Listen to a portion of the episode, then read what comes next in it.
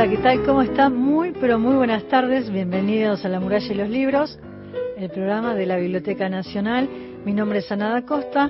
Me acompaña como cada martes Gastón Francese. ¿Cómo estás, Gastón? Hola, Ana. ¿Qué tal? ¿Cómo estás? Muy, pero muy buenas tardes para todos. Saludamos a Cristian Blanco en la coordinación de aire, en la producción de La Muralla, Gisela López en la locución y Marcelo Marines, ¿no? Sí, me, lo aprendí, ya me lo aprendí, ya era hora o no. y saludamos a todos los oyentes que nos están acompañando eh, de todo el país, eso espero, y que participen porque hoy hay un regalo, hay un regalo que es bellísimo. pero no es cualquier libro, hay, hay, toda una forma de hacer un libro en ese libro. Y también hay que pensar los ¿eh? libros, los libros como objetos, ¿no? Cuando uno eh, cuando uno agarra esos libros y es desde, desde los sentidos, ¿no? Que disfruta de la lectura, disfruta de la del papel. Según nuestra amiga, que ahora la vas a presentar, un acontecimiento. Un acontecimiento. Qué bueno esa expresión, me encantó. Y tengo otra frase que justo hace un ratito estábamos con Cristian y con Gastón en el bar charlando sobre el programa y le digo, mira, justo encontré una frase que dijo nuestra invitada, que ahora la vamos a presentar, hace muy poco, que pasaron un video ah. en el Malva y ella dijo, un libro construye afectividad. ¿no? Y es eso, ¿no? E, ella es Gabriela Lack, es artista, escritora, editora. ¿Cómo estás? Un placer enorme. Hola, ¿cómo están? Buenas tardes. Bueno, yo feliz de estar aquí. Gracias por la invitación y, bueno, me emociona que traigan esas frases. Muchas gracias. Ella, su trabajo se sitúa en el campo de la lectura, escritura como materialidad, performance e instalación. Es autora de libros de poesía y dispositivos, hace muchísimas cosas, Gabriela. Vamos a nombrar algunas de ellas. Eh, editoriales de producción de obra, entre los que se encuentran Espacios Revelados, Prácticas Artísticas en Territorio, El Libro Agotado, la Biblioteca Roja Mexicana, la Biblioteca Roja Visitas a la Perla, Ensayos sobre lo que no desaparece, Desmontaje, entre otros libros, y lleva adelante desde el año 2003 el laboratorio editorial Ediciones Documenta Escénicas. Es una, editorial que nosotros tenemos la alegría de, conocerla a Gabriela, la hemos visto en la FED, ¿cuándo fue el año pasado? En la FED del año pasado. El año pasado.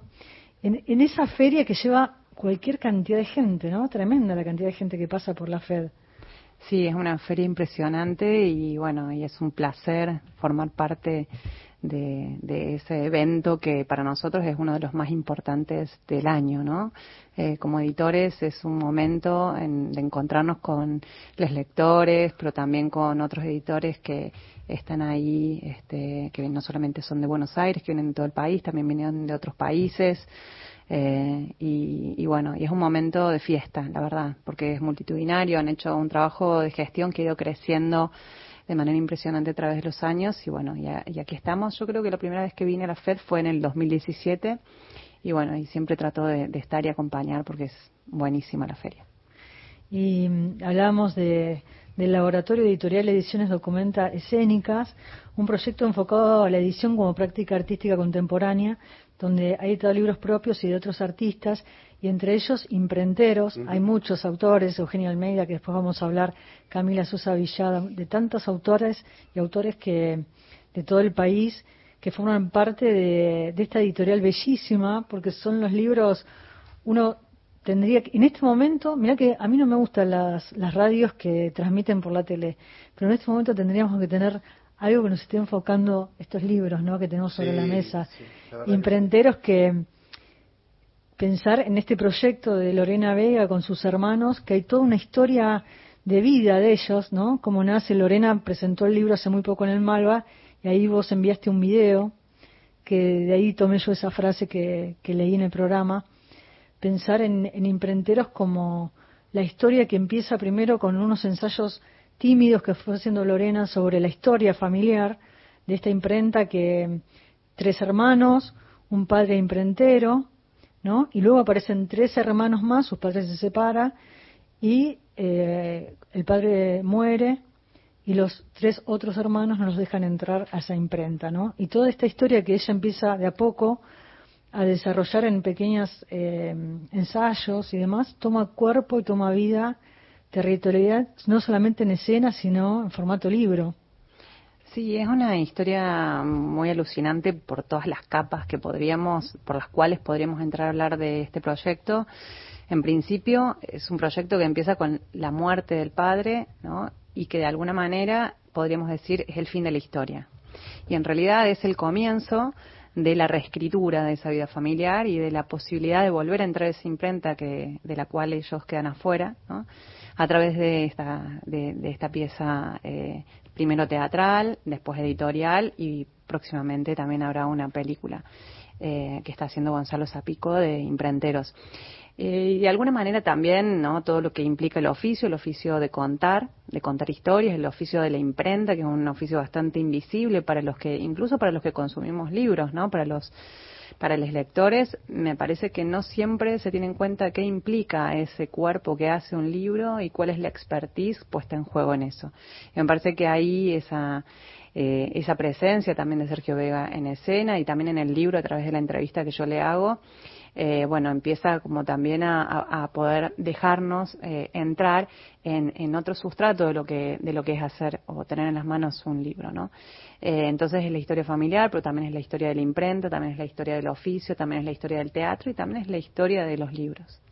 Y ahí, acá estamos con Gabriela Lack, me viene la idea de esto de entender al libro como lo entendés vos. Entonces empecé a trazar algunas, algún puntear es una investigación, es una exploración, es un cuerpo vivo, son mixtura de materiales, es una propuesta que obliga a mirar desde un lugar, un, dispositivo enunciativo distinto, se vuelve acontecimiento, pero también acontecimiento para un lector, un encuentro otro, y entonces editar ya no es solamente editar, es un gesto político, estético y un arte. Está buenísimo lo que decís. Sí, en ese sentido creo que también eh, los territorios desde donde vos haces te marcan mucho también cómo terminas trabajando. Hay muchísimas formas de ser editor y a través de la historia también conocemos figuras de editoras y editores eh, que cada uno han tenido como una impronta muy muy particular, eh, muy distinta. Y en ese sentido, mi práctica personal nace dentro de una sala de teatro y eso me marca absolutamente. Por un lado, desde lo que, por qué empiezo a editar, ¿no? Este, esta expresión artística efímera, primero como una idea más de documentación, te estoy hablando hace 20 años atrás, ¿no? Decir, bueno, vamos a dejar algún rastro de esto que se va, de esto que, se, que no queda en ningún lado, esta memoria. Yo siempre tuve una preocupación particular por la memoria. Y después, bueno, se convirtió en un campo de investigación y las prácticas artísticas me fueron mostrando un camino de cómo trabajar, ¿no? Que no tiene nada que ver con una editorial que en tres meses le llega un texto y luego sale un libro, ¿no? O sea, quizás no, puede no llegar un texto. En el caso de Imprenteros, de hecho, está la pieza teatral que ya estaba escrita por Lorena previamente, pero todos los otros textos que ustedes van a, a ver son textos que se escribieron en residencias, es como, yo te diría que un proceso editorial para mí es una zona de búsqueda. Es como cuando, no sé, un arqueólogo va y empieza como a excavar. ¿Cuál es la imagen que aparece? Es algo que vas a ir, a, vas a ir descubriendo en el tiempo. Pero no es algo que esté de antemano dado, un libro. Un libro no es, o sea, un proceso editorial para mí no es resolutivo. Es, es, ¿no? De entrar a ver otras cosas, incluso para aquellos artistas que ya tienen una pieza previa, como es el caso de un libro que viene de una escena digamos, es qué otras cosas pueden aparecer y qué potencias eh, puede tener imprenteros la obra de teatro en un libro, que es otro lenguaje y es otro dispositivo también de relación con otro tipo de lectura. Vamos a estar regalando entre los oyentes imprenteros, así que mm, se pueden comunicar a qué teléfonos. Sí, les decimos y también los invitamos, como hicimos la vez pasada, que también nos cuenten un poco desde dónde nos llaman, eh, que comenten también, que compartan un poco quizás su misión, su, su forma de ver lo que aquí se está charlando, esta invitada que tenemos. Eh, así que, por lo pronto, además, déjennos su DNI, los tres últimos números de DNI, su nombre, desde dónde y quizás estos comentarios que siempre nos enriquecen la charla. Hasta las ocho estamos con la muralla y los libros y el WhatsApp nacional 11 3 8 70 74 85.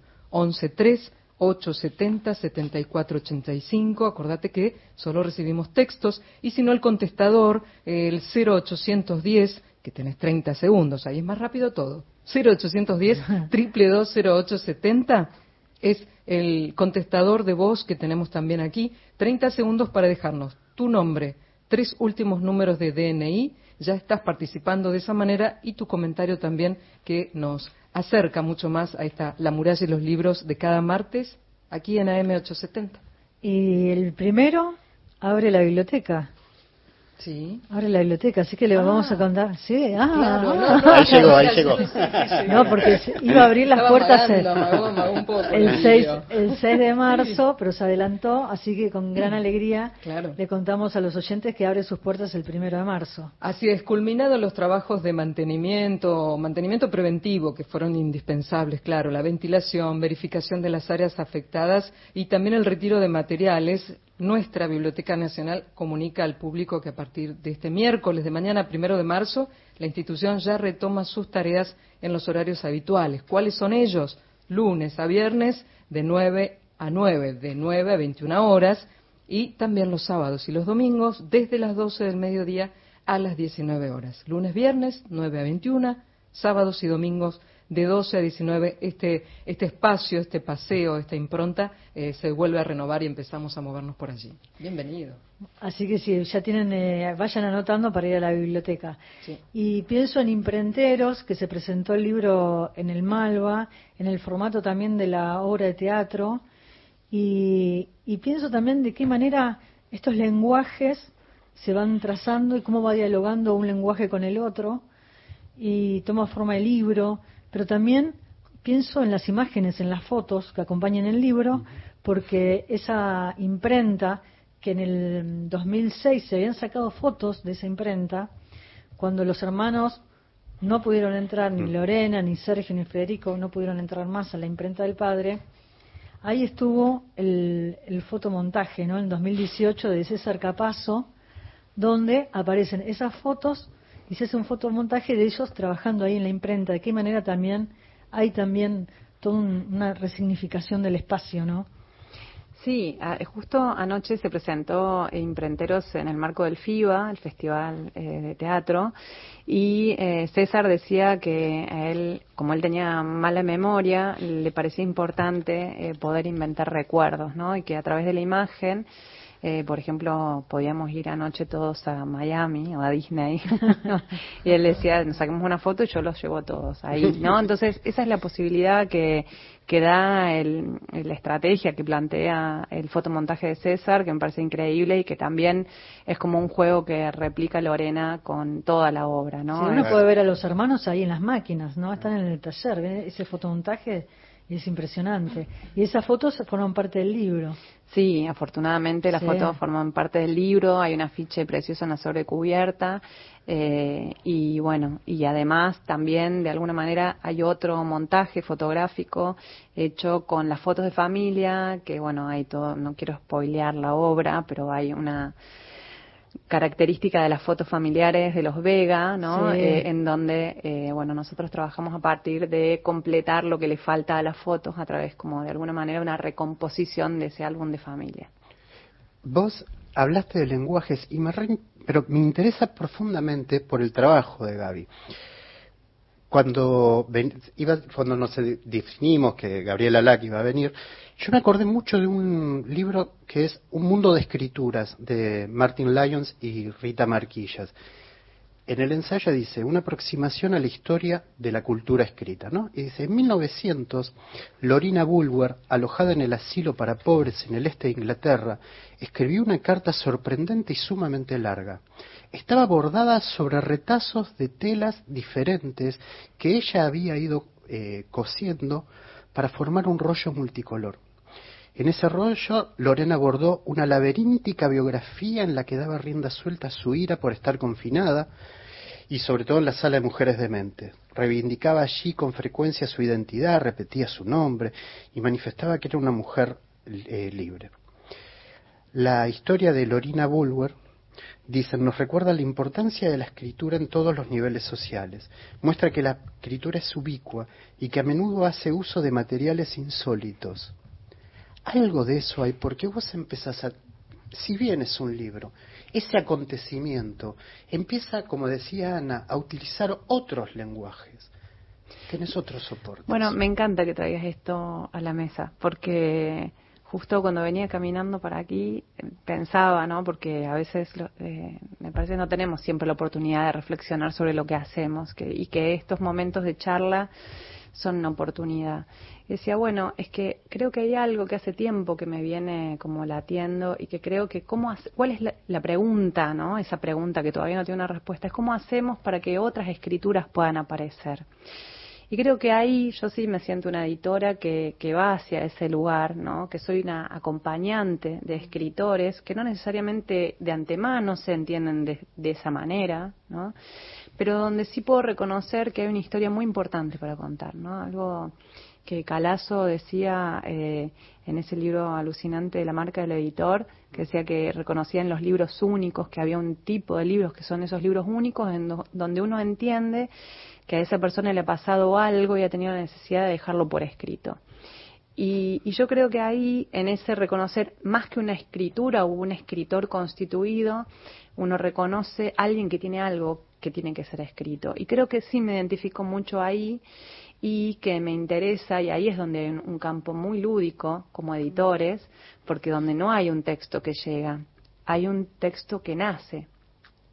Y eso es sumamente revolucionario, porque puede venir desde muchos lugares y eh, la historia es del otro, uno participa también en, esa, en ese nacimiento.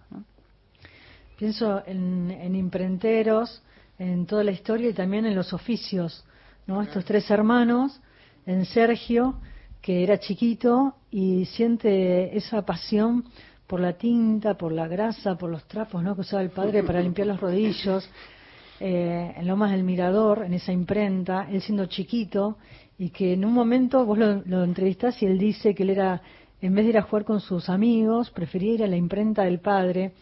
Me gusta cómo andás y de qué manera vas acercándote al oficio, ¿no? del imprentero, de qué manera lo abordás a Sergio en esa charla que fue por Zoom, ¿no? En pandemia. Fue una charla por Zoom larguísima. Sí, que forma parte del libro. Sí, como, me encantó. Porque además, bueno, él tenía elaborado una historia, ¿no? Yo quería como llevarlo a, un poco más allá, al oficio. A mí realmente me fascina el oficio del imprentero y creo que es un oficio que me gustaría ejercer también, ¿no? Y que siempre que puedo entro a los talleres y trato de aprender, porque de alguna manera mi práctica como editora está totalmente eh, atravesada por la enseñanza que los imprenteros me han dado generosamente. No, no siempre se dan cuenta de todo lo que se están enseñando. Y bueno, y el encuentro con Sergio fue, eh, así como con Lore, fue el mundo del teatro y ese mundo que compartimos tan francamente, una comunidad muy, muy cercana de amigos en común y todo. Y con Sergio, bueno, la fascinación por su oficio y empezar a charlar sobre la situación del papel y la imprenta y cómo era el latín. lo primero que hizo Sergio, la primera vez que vine a Buenos Aires a reunirme con ellos, fue eh, invitarme a Latin Gráfica y fuimos al taller y yo por supuesto quedé nada como Disney, sí no, no, y bueno y todo el proceso de impresión de este libro que creo que es muy importante decir lo hizo Sergio, o sea, Sergio es el autor gráfico, digamos, de, de, este proceso de producción. Y además están las etiquetas, Totalmente. Que eran esas primeras etiquetas que él las define como perfectas, que sea con su padre, ¿no? Por eso digo, ahí está el oficio, el oficio del imprentero, ese padre que no sabía mucho de cuentas y que él, claro, cuando empezó a aprender y a tener las herramientas del oficio de imprentero, dijo, bueno, papá, tenemos que, que hacer negocio, tenemos que renovar las máquinas, ¿no? Y este padre que se quería quedar como anclado también en su propia historia, ¿no? En su en su zona, digamos, de, de, ver que estas máquinas eran las que le funcionaban a él y no quería cambiarlas. Sí, y, y, creo que es de eso se tratan los oficios, ¿no? Los oficios tienen que ver mucho con la herencia, porque más allá que seas o no familia, el oficio se transmite de una generación a otra y entonces empiezan las tensiones generacionales en relación a las tecnologías, porque conocer una tecnología y después aprender otra no es tan fácil a cierta edad, ¿no? Entonces también el apego a las máquinas y a las tecnologías tiene que ver también con un saber hacer de una determinada manera y no de otra, ¿no? Por ahí yo eh, lo entiendo, Alfredo, de alguna manera. Mira, justo hoy, justo hoy estábamos en, en la biblioteca y fue un equipo del área audiovisual al Hotel de los Inmigrantes, que está la muestra sobre la historia de la imprenta, ¿no? Totalmente. No sé si estuviste. No estuve todavía, pero el sábado vamos, voy a estar en una mesa a las 4 de la tarde. Ah, qué, bueno. bueno. ahí van a estar, y vas a ver algunos incunables de la Biblioteca Nacional. Digo, que forma parte de, la historia, ¿no? La, imprenta, pensar en cuánto se tardaba antes en imprimir, ¿no? Eh, tal vez la Biblia o las los primeros ejemplares y de esta forma tan dinámica en que podemos pensar hoy también en estos oficios que se pierden, pero a la vez se reconvierten, ¿no? Se ponen en valor a través de los libros que se publican hoy, como es el caso de Imprenteros. Sí, totalmente. Y es interesante que traigas la historia del libro, porque hace poco estuve escribiendo para una muestra que habrá de imprenteros y mm, y justamente decía, bueno, ¿qué más se puede decir? decía, bueno, lo que se puede decir es que antes de la tecnología de la imprenta había también una, un lugar muy importante de los intérpretes. y de los intérpretes, ¿no? De los que leían para los otros, porque como no había tantas copias, digamos, había alguien que te leía el texto, ¿no? Y también el lugar del teatro está muy vinculado a, a esta tecnología anterior del libro. Eh, entonces digo, para mí es muy eh, muy significativo que Imprenderos reúna al teatro y a la imprenta. Agrego a lo que dice Gaby, por ejemplo, la Ilíada, la Odisea, ¿por qué está escrita en verso? Porque era una forma más fácil de memorizar.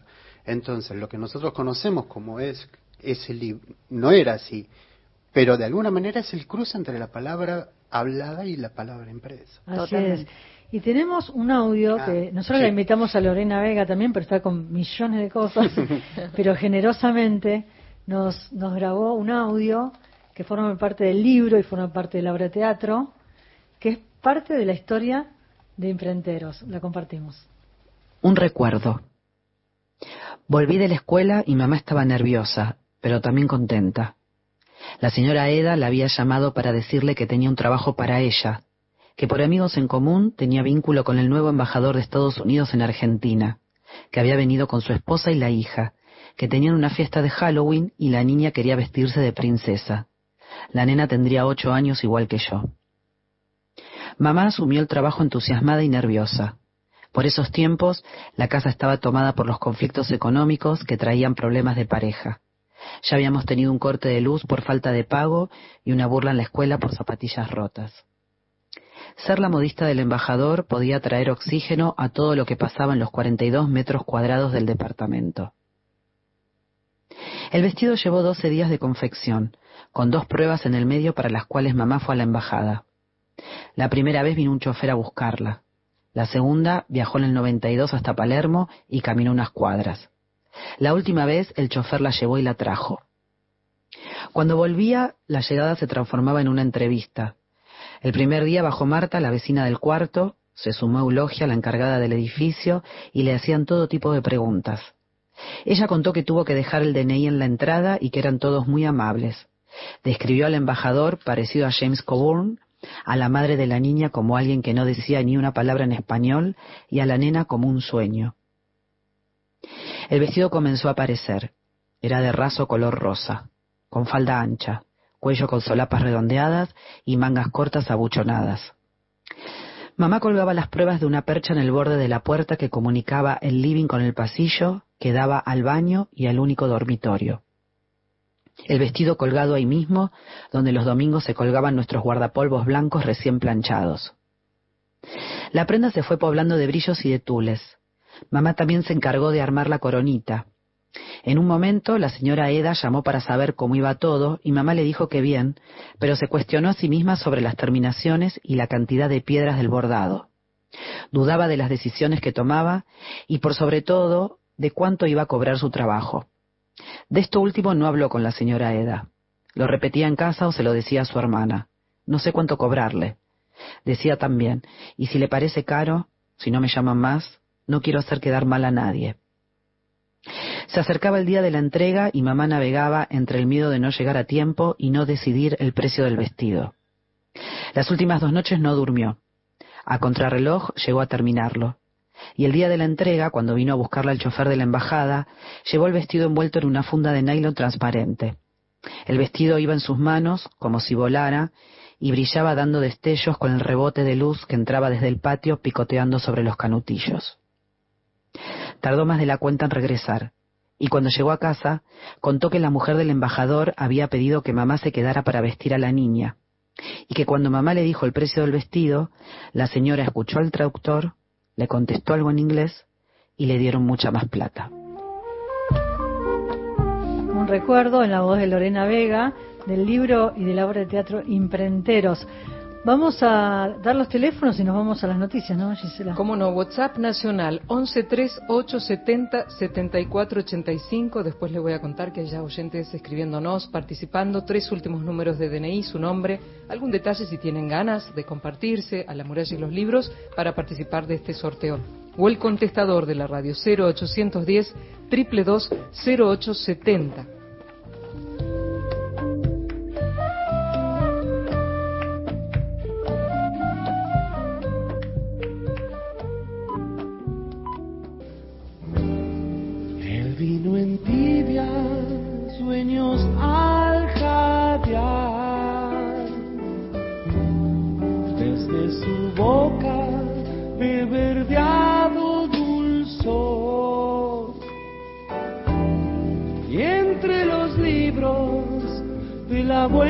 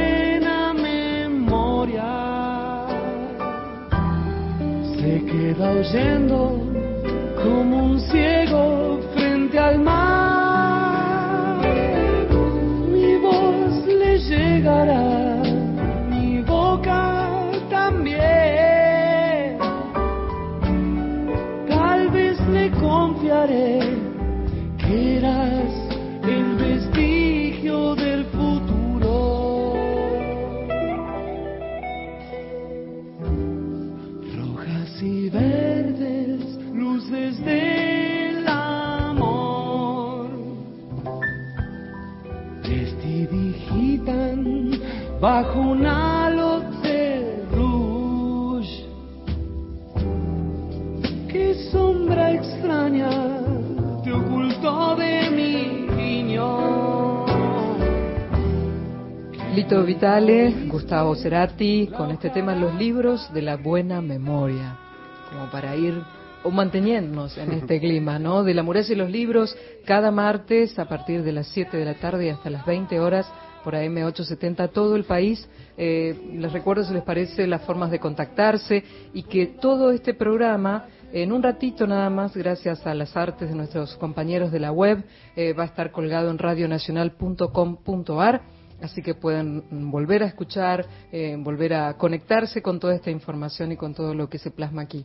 El WhatsApp nacional 11 38 70 74 85, ya nos están escribiendo, ahora los leemos. El contestador nacional, 30 segundos tenés ahí, es más breve, nombre, apellido, tres últimos números de DNI, ya estás participando por el libro Imprenteros Lorena Vega y Hermanos. El contestador decía 0810 222 0870. De esta forma, entonces, son las dos maneras que tenés de participar del sorteo, que lo haremos minutos antes de las 20 horas. Y los mensajes. Algunos, claro. Algunos, bueno, bueno, pero es que todo el país, chicos. Todo el país, todo el país. bueno, qué importante el estímulo y la difusión de la lectura y poder conocer autores y también sus obras. Esto nos dice Mario Salica desde Tucumán, dejándonos también su DNI para tratar de hacerse del libro Imprenteros. Y también eh, Mónica desde Catamarca. Me encanta el programa, siempre lo sigo ¿eh? y quiero participar por el libro Imprenteros, el DNI. Mm, mm, mm, también ya se lo pasamos a Cristina. Y María Cristina es una oyente, acaba de llegar su mensaje, dice, vi Imprenteros, fascinante, admiro a Lorena. No olvido su personaje de encarnación mis felicitaciones. Y dice, ¿puedo participar del sorteo? Claro, María Cristina Alonso, ya dejaste tus datos desde Parque Chacabuco. Y estamos con Gabriela Lac y yo les voy a compartir una noticia que tiene que ver con Córdoba. Dale. Que no sé si sabías. El 24 de febrero la biblioteca y el correo oficial firmaron un convenio para compartir el espacio de la sede central del correo argentino en la ciudad de Córdoba con la sede Juan Filloy de la Biblioteca mm. Nacional Mariano Moreno. Lleva el nombre de Juan Filloy. Qué bien. Sí, me había enterado, pero no sabía que ya había salido la resolución. Qué bueno para celebrar. ¿eh? Y bueno, y ahí se va a compartir ese espacio que va a funcionar en Avenida Colón 210, primer piso. Tenemos que ir, ¿eh? tenemos que ir a, Córdoba, al Cor Vamos a saludar a Gaby, nos vamos a, Vamos a comer algo rico por ahí y conocemos la editorial. Eh, de este modo y con la colaboración del Correo Argentino, la biblioteca podrá atender la demanda de profesionales bibliotecarios, bibliotecas y usuarios generales, así como facilitar el acceso a la información de investigadores y público en general de la región. Se trata de un nuevo paso para cumplir el compromiso de federalizar el acceso a la cultura. Esto hay que pensarlo realmente, ¿no? Como un espacio, porque uno piensa en la Biblioteca Nacional que está anclada en, Recoleta y que para acceder a, todos los materiales tienen que venir, ¿no? Hasta, hasta la biblioteca. Y de esta manera se pueden hacer consultas, pueden ir los investigadores, se puede acceder a materiales eh, de las distintas sedes. Una es la de Córdoba, otra de Mar del Plata, que yo estuve hace muy poco y están ahí con los últimos detalles para inaugurarse. Eh, y a mí no me llevas nunca, ¿ves? principio de, abril. El reclamador. ¿Cuánta demanda que acá? Es así, es momento pisciano. Sí, por Dios, por Dios. Yo no fui a Córdoba. y se vienen otras sedes, ya les vamos a ir contando. Pero a mí me da una gran alegría porque eh, yo lo conocía a Juan Filloy, me acuerdo que en el año 2000, que estaba Francisco de Lich como, como director de la Biblioteca Nacional, eh, viajo a Córdoba y lo entrevistamos para un documental que y una muestra que se hizo en la biblioteca. Y yo cuento esto porque me divierte mucho de, la situación no él estaba tenía 105 años falleció a los 106 años y lo estábamos entrevistando nos mostraban los manuscritos no todos sus títulos llevan siete letras hacía esas ediciones cuidadas las hacía él el autor se las repartía entre amigos hacía ejemplares 500 500 copias y porque él era abogado y tenía su bufete de abogados en Río Cuarto y me acuerdo que en un momento yo no podía más, estaba agotada. Y, yo le digo, don Juan, ¿quiere que sigamos mañana con la entrevista? Mm, no, no. no, espere acá, espere acá. Y me trajo un licor de mandarina. Con todo, ese, con todo el material que trajo Ana. Se fumaba unos, unos cigarros negros. con todo ese material. Nosotros hicimos un especial que en algún momento lo vamos a compartir con todos con ese material porque me parece que también de alguna manera no no no perder esa, ese archivo tan hermoso. Sí, yo pienso en estos autores, ¿no? Que eh, falleció Juan Filloy a los 106 años y en, ese deseo por escribir, ¿no? Escribía todo lo que seguramente no podía decir ni hablar en, el juzgado, pero pienso en estos autores, en estos grandes autores y, de alguna forma poner eh, en valor, reivindicar su obra, ¿no? A través de la sede de la Biblioteca Nacional que lleve su nombre. Sí, me parece, bueno, que es un referente en Córdoba, ¿no? Es un nombre súper importante de la literatura local y bueno, está buenísimo. Federalizar además me parece que es uno de los caminos, mm. eh, bueno, que tenemos que seguir eh, intensificando, ¿no? Entonces, creo que es un gran aporte. Sí. Y acá Gaby trajo un libro que es una belleza, que está recién salido y quiero que nos cuentes. vamos a sacar fotos y las vamos a subir a Instagram para que los oyentes la vean. Diccionario utópico de teatros. Andrés Gallina, Oria Pupo y Alejandro Tantanian, los compiladores. Contanos un poco sobre la idea de este libro, Acá ya le agregás una nueva, la utopía, ¿no? Bueno, sí, es un proyecto enorme, donde, que el libro es una parte, ¿no? Casi te diría como el cierre del, proyecto, eh, en donde justamente estos tres curadores, eh, eh, digamos, de la mano también de Fundación Medife, que es, digamos, son el proyecto viene ahí de la compañía U y de Fundación Medife y que se deciden emprender como esta búsqueda de un diccionario que no defina el teatro, sino más bien que abra imaginarios eh, otros, también de un teatro del futuro, ¿no? Y invitan a referentes del teatro de Buenos Aires a, bueno, a, a a abordar cada letra del, del, alfabeto con un teatro, ¿no? Puede ser el teatro novísimo o teatro religioso, donde están Emilio García Huevi y Maricel Álvarez, o teatro antiguo, ¿no? Y ahí tenés todos los teatros. Pero vos fíjate cómo se va enriqueciendo. No, no, no es el final, es el inicio del libro. Sí, en, en, realidad sí, no, no es algo que te lleve ¿no? a, un lugar de... Eh, no se propone como una herramienta de saber, sino como una herramienta para despertar eh, en, en, aquel que va a leer este, esta propuesta, ¿no? Que también tiene también una parte de investigación eh, de la, sobre la historia del teatro. Tampoco son todos textos ficcionales, ¿no? Hay muy, muy diferentes tonos en la escritura, pero que además tienen un antecedente que también fue escénico, que fueron lecturas performativas, ¿no? Entonces el libro viene eh, digamos, también sobre un trabajo ya hecho en la escena, ¿no? Eh, a preguntarse cuál es el aporte eh, de publicar estos textos en el marco y en el contexto de un libro y cómo se lee esto. Y en ese y en esa búsqueda, ¿no? y en este contexto tan complejo también de, de que atravesamos quienes estamos en el campo de la edición, eh, me parecía que estaba bueno también abordar el desafío de hacer un libro utópico, una materialidad utópica. Y bueno, y ahí emprendimos esa tarea ¿no? de, esta, de este objeto que tiene unas características singulares, em, en donde la materialidad eh, trata de vincularse con lo que significa también una reunión de diferentes voces que mantienen su singularidad, entonces cada pestaña tenés acceso directo a uno de, de las letras, ¿no?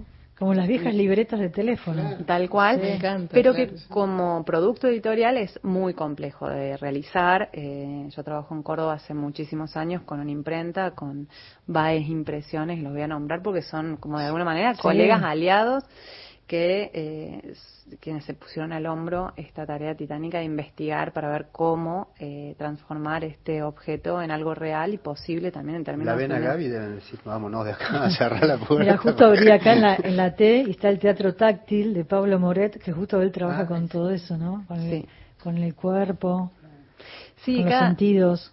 Sí y bueno y es realmente un viaje el diccionario, ¿no? Es un viaje por voces súper significativas del teatro eh, y también muy lúdico, ¿no? En la posibilidad de vincularse con un saber, pero también con un poder reimaginar o reinventar, ¿no? Como mirada sobre. Uno piensa en las herramientas, se encuentra con el libro, hablábamos al comienzo del programa, donde disfruta estos libros porque además tiene colores, se despliegan páginas, eh, tiene colores. Eh, yo le decía a Gabriela de la de estos libros que son realmente me daban ah y esos también sí. Yo no los quería marcar. La colección escribir. La colección escribir el viaje inútil de Camila Sosa Villaga inundación de Eugenia, Almeida. Le mandamos un beso enorme a Eugenia, Almeida, sí. un beso a Eugenia por favor. Que hizo te hizo ahí un posteo en Twitter divino. Ah. sí sí sí que dice gran amiga y editora totalmente. Un beso eh, para Eugenia. sí un beso. Inundación el lenguaje secreto del que estamos hechos y, y me gusta pensar de qué manera en el caso de, Camila también va trabajando el tema del lenguaje, este vínculo con su padre, ¿no? que le enseña a escribir, le va enseñando las letras. Eh, siendo muy chica y cuando fue al, jardín ya sabía, ¿no? Ya sabía eh, cómo ir hilvanando estas primeras palabras que le enseñó su padre, de qué manera los recuerdos que hablábamos hace un rato nos llevan a esa a la escritura, ¿no? En esa conexión, en ese vínculo con su padre. Esta colección es bellísima. Sí, sí, son textos fundamentales, me parece a mí, muy queridos, realmente, eh, no solamente por, por mí que soy la editora, sino creo por el, todo el público lector, digamos, es muy amante esa colección, porque creo que es una colección generosa, es una colección que te permite entrar a cuál es esa relación eh, con un pensar la escritura, sentir la escritura, eh, estar atravesados por la escritura en el cuerpo, ¿no? Y cuál es no solamente algo desde el mundo de la literatura, ¿no? Como decís, eh, podemos empezar a hablar de la escritura desde muy temprana edad y sin embargo no nos consideramos escritores salvo que estemos consagrados en un campo literario y creo que la colección reivindica ese campo más expandido de la escritura que, que, nos toca eh, como humanidad, digamos. ¿no? Y también está el, espacio de la memoria. También hay un espacio muy importante para, para, para tu editorial de la memoria. Sí, de hecho hay una colección que se llama Arte, Archivo y Memoria. Imprenteros está dentro de esa colección. Mm. Eh, y también, bueno, porque quizás mi trabajo personal viene muy atravesado por memoria, libros, memoria y dictadura, ¿no? Que es como mi tema. Y, y bueno, y entonces todas las colecciones también son conversaciones muy personales mías en relación a cuál es el mundo con el que dialogo y transito. ¿no? Eh, así se va conformando el catálogo. Entonces hay artistas, eh, escritoras, eh, pensadoras, bueno, de muy diferentes ámbitos, porque también soy una persona inquieta que no estoy solamente en el mundo del teatro, sino de la literatura, ¿no? También hay que atarla. Sí, me vinculo mucho. Bueno. Y bueno, hay, la vida es larga, ¿no? Entonces hay, que, transitarla. Hay, eh, un mensaje de un oyente. Buenas tardes, habla Luis de Neuquén. Para agradecer mm, el acercamiento de alguna manera a Lorena Vega y felicitarlos por el programa que es muy bueno y muy interesante. Gracias. Ah, mis últimos números de este hermoso libro son 436. Gracias. Gracias, Luis de Neuquén. Y llegan muchísimos mensajes al WhatsApp. Luis, claro, Luis utilizó el 0810 0870 pero ustedes, a quienes vamos a mencionar ahora, el WhatsApp, 1138707485. Amigos de la muralla, gracias por compartirnos. Qué bueno haberlos encontrado. Gracias por compartir sus reflexiones. A mí me genera mucha curiosidad imprentero. Soy Eugenia, desde Temperley, mis últimos números. Y también nos agrega una foto de que está, no sé, creo que se puede apreciar que es o una cervecita, una pinta o un té frío. No sé, chicos, ustedes Tiene pinta de que, a ver, vos que Tiene pinta de pinta. Gastón. No, eso es un té. acá tenemos el catador de la foto. Bueno, así, vamos a ir así. Hola, compañero, soy René desde Tucumán. Quiero participar del libro Imprenteros. Son mis números y los deja. Ya está participando también. Horacio desde Ushuaia. Hicieron referencia a la historia del libro, algo que entiendo es prácticamente inagotable. Y al respecto quiero aportar un dato curioso, si se me permite tal término para esta anécdota. En una oportunidad, en una de las históricas librerías de la calle Corrientes, Buenos Aires, en una de sus mesas de saldos revueltos, de géneros completamente disímiles y solo hermanados por el cartelito de todos a un peso, alguien encontró y compró un original de la Biblia impresa de Gutenberg. El origen nunca fue develado. Saludos desde Ushuaia, Horacio, y deja su DNI. Qué bueno. Wow. Es parte de lo que comparten los oyentes que puede ocurrir, ¿no? Hay que ver. Eh, qué lindo, después también un oyente que dice cálido y esclarecedor encuentro radial. Visibilizar lo que los lectores no siempre percibimos en ese objeto entrañable que es el libro, en fin, los oficios que le dan corporeidad. Gracias. Quiero participar del sorteo. Ana María desde Saavedra. Y también un último oyente, si me permiten, hola, buenas tardes. Por favor, me gustaría participar en el sorteo del libro Imprenteros. Escucho siempre el programa, soy Mabel, nos deja su DNI, de Río Grande, Tierra del Fuego. Muchas gracias. Recorrimos el país más o menos. Sí, yo le escribí mientras estábamos haciendo el programa a Lorena Vega. Ah para decirle que le estábamos pasando el audio que nos envió y le pasé también una foto nuestra. y me dice, no te mandé el otro audio, ¿no? Porque el otro audio, el otro audio que nos quería compartir Lorena es un poco el, es, es, la respuesta del público, ¿no? Cuando termina la obra de teatro, que es maravillosa, no se la pierdan, va a haber funciones de imprenteros. y, no, me, dice, tuve la intención, ay mi Dios, día de locos. Así que bueno, le vamos a mandar el programa a Lore, le mandamos un beso, enorme. Un beso a Lore. Sí. Y yo te quería preguntar por, por esta editorial que uno piensa en los libros como objetos, ¿no? Y en el gran trabajo de edición, en el cuidado, en las tapas. Eh, y en el caso de Imprenteros, eh, contó con el apoyo de Proteatro, con mecenazgo, con el Fondo Nacional de las Artes, con el apoyo de la Universidad Nacional de San Martín, la Fundación Santander y el Instituto Nacional de Teatro. ¿De qué manera vos como editora, porque pensás en, en, el objetivo que es poder publicar un libro con todos los desafíos que eso implica hoy? Yo te preguntaba antes de comenzar el programa justamente por el tema del papel, ¿no? Con todos los desafíos que también te encontrás, porque esta es la parte más linda, ¿no? Pero también están esos desafíos como editor eh, o editora y decir, bueno, quiero sacar este libro, ¿de qué manera podemos contar con recursos? Porque acá está el recurso de la palabra, pero también está el recurso económico para poder editar. Sí, totalmente. Y esto que decíamos al principio de, de pensar en la edición como práctica artística involucra un proceso de edición que lleva mucho tiempo. Por ejemplo, el libro de Imprenderos estuvimos dos años, otros libros estuvimos más. ¿No? Y la pregunta es cómo se paga eso, ¿no? Todo un proceso tan largo. Eh, que tiene que ver también con un proceso de investigación, un proceso de, trabajo de muchas personas que están involucradas en el proceso de un libro.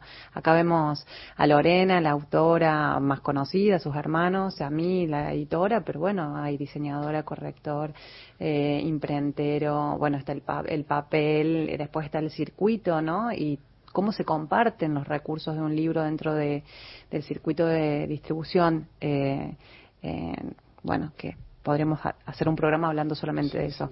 Y que me parece que también se puso en crisis todo eso en la pandemia, porque bueno, todo se incrementó, eh, está el costo de producción de un libro, pero también está después eh, cómo eso se traslada al precio de venta al público y que pueda seguir siendo un objeto comercial accesible eh, para un gran público. Entonces, bueno, eh, las instituciones que vos nombraste son eh, las alianzas que logramos tener para hacer este tipo de libros que realmente son muy costosos y que de alguna manera sigan siendo libros eh, que, puede llevar alguien en el subte, ¿no? Leyendo y no que sean libros para la mesa ratonada de un living de una casa, ¿no? Eh, de alguien que realmente solo de alguien que puede adquirir un objeto suntuoso, ¿no? Entonces me parece que ahí eh, las instituciones públicas y privadas que apoyan o que entienden este tipo de colaboraciones eh, son quienes nos vienen sosteniendo, no en todos los proyectos, no todos los proyectos tenemos la suerte de estar así de acompañadas, pero eh, bueno, justamente la editorial hace, un hace libros como si fueran obras de teatro y también gestionamos como si estuviéramos gestionando una pieza de arte porque lo consideramos de esa forma. ¿no? Y por estos días estás en Buenos Aires, nos contabas a Gastón, a Cristian y a mí cuando estábamos esperando para entrar al estudio, un poco estos días en Buenos Aires, ¿no? Y el mundo del teatro y cómo se vinculan también los libros eh, de la editorial dentro del teatro. Sí, eh, la editorial nace dentro de una sala de teatro y creo que la preocupación eh, mayor fue siempre salir del teatro, ¿no? Como decir, ¿cómo hacemos para que el teatro se, se entienda la potencia de, estos artistas como Lorena, ¿no? Que decís, bueno, queremos que a Lorena Vega la lea más gente que la del mm. teatro. No es una lectura de nicho, de, ¿no? Pero para que eso suceda hay que hacer una, una operación de muchos, en muchos sentidos, ¿no? Hay que hacer un trabajo. Eh, y ese es lo que yo considero mi expertise, ¿no? Eh, traficar eh, artistas al mundo de la literatura. Pero claro, después pasa que también hay un mundo del teatro que es nuestra comunidad también, ¿no? Y es la comunidad a la cual uno quiere volver y yo quería estar en este festival, no quería acompañar, creo que hoy hacer un festival es un gran esfuerzo, eh, se reúnen eh, un montón de artistas súper valiosos y bueno, y además muchos de nuestros autores como Emilio García Huevi, que está con Nocturno de Ulrique en el 25 de mayo, este viernes, sábado y domingo, bueno, tenemos como ocho libros editados de Emilio, entonces digo, ¿cómo no acompañar en de cuerpo presente y con los libros. Y con los libros no esta militancia que me parece súper importante para que los mundos dejen de estar separados porque el artista es el mismo no y entonces de alguna manera me parece que es valioso dejar de particionar la vida y, tener una relación más orgánica eh, de, los mundos. Tenemos algunas noticias de la biblioteca no porque se reabre el primero pero se vienen ahí las muestras, Alejandra Pizarnik. Sí, por ejemplo, Alejandra Pizarnik, entre la imagen y la palabra, 50 años de la muerte de esta gran argentina Alejandra Pizarnik, la Biblioteca Nacional celebra su figura con una muestra que reproduce su laboratorio poético, esta sala de montaje donde se despliegan tanto sus influencias como los materiales y los principios constructivos de toda su obra libros marcados con su inconfundible letra y la mayor parte de los manuscritos que se exhiben han sido seleccionados de la sala del Tesoro de la Biblioteca Nacional. ¿eh? También hay préstamos de colecciones públicas, privadas y demás, como también eh, buscan sacar en esta muestra la faceta menos conocida de Alejandra Pizarnik. Esto es hasta el 30 de abril en la sala Juan L. Ortiz de la Biblioteca Nacional, lunes a viernes 9 a 21, sábados domingo de 12 a 19.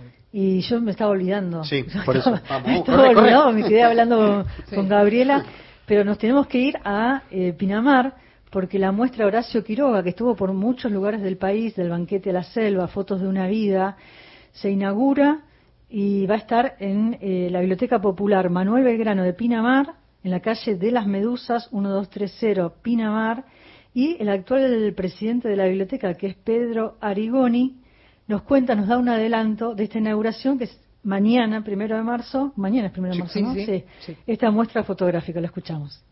Hola, mi nombre es Pedro Arigoni.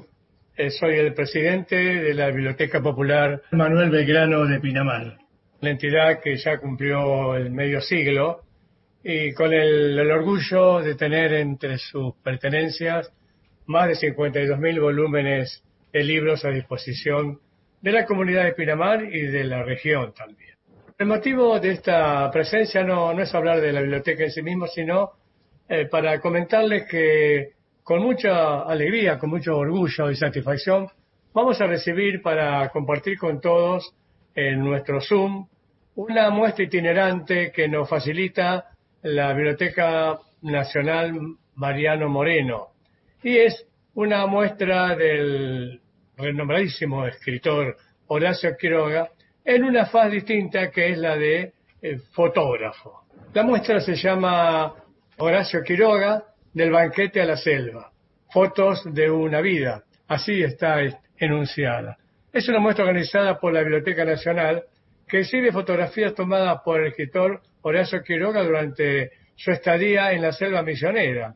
Horacio Quiroga, que tanto nos aterró cuando éramos niños con sus famosos cuentos de la selva, eh, la gallina degollada o el almohadón de plumas, hoy nos muestra otra, otra parte de su vida eh, en su selva querida y amada, allá en Misiones, cerca de San Ignacio, mostrándonos fotos inigualables y únicas. El primero de marzo a las 19, en nuestras instalaciones, naturalmente, se va a hacer la inauguración de la muestra que va a estar durante todo el mes de marzo a disposición de, todo el público.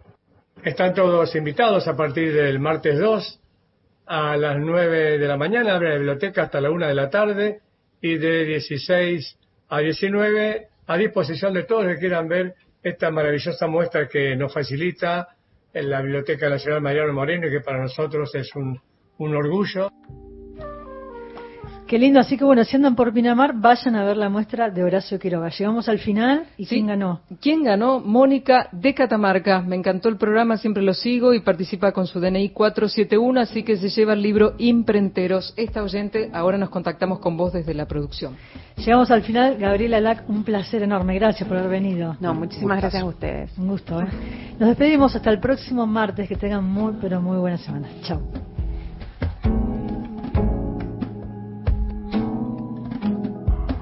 Lo que dejó por escrito no está tallado en granito, yo apenas suelto en el viento presentimientos, pido lo que necesito, tinta y tiempo, tinta y tiempo, tinta y tiempo,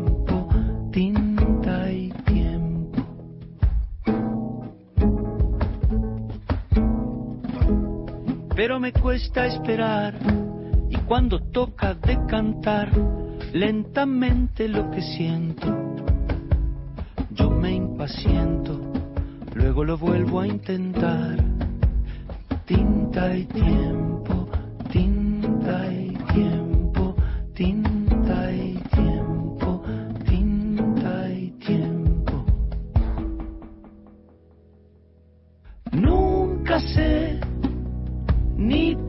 qué ni cuándo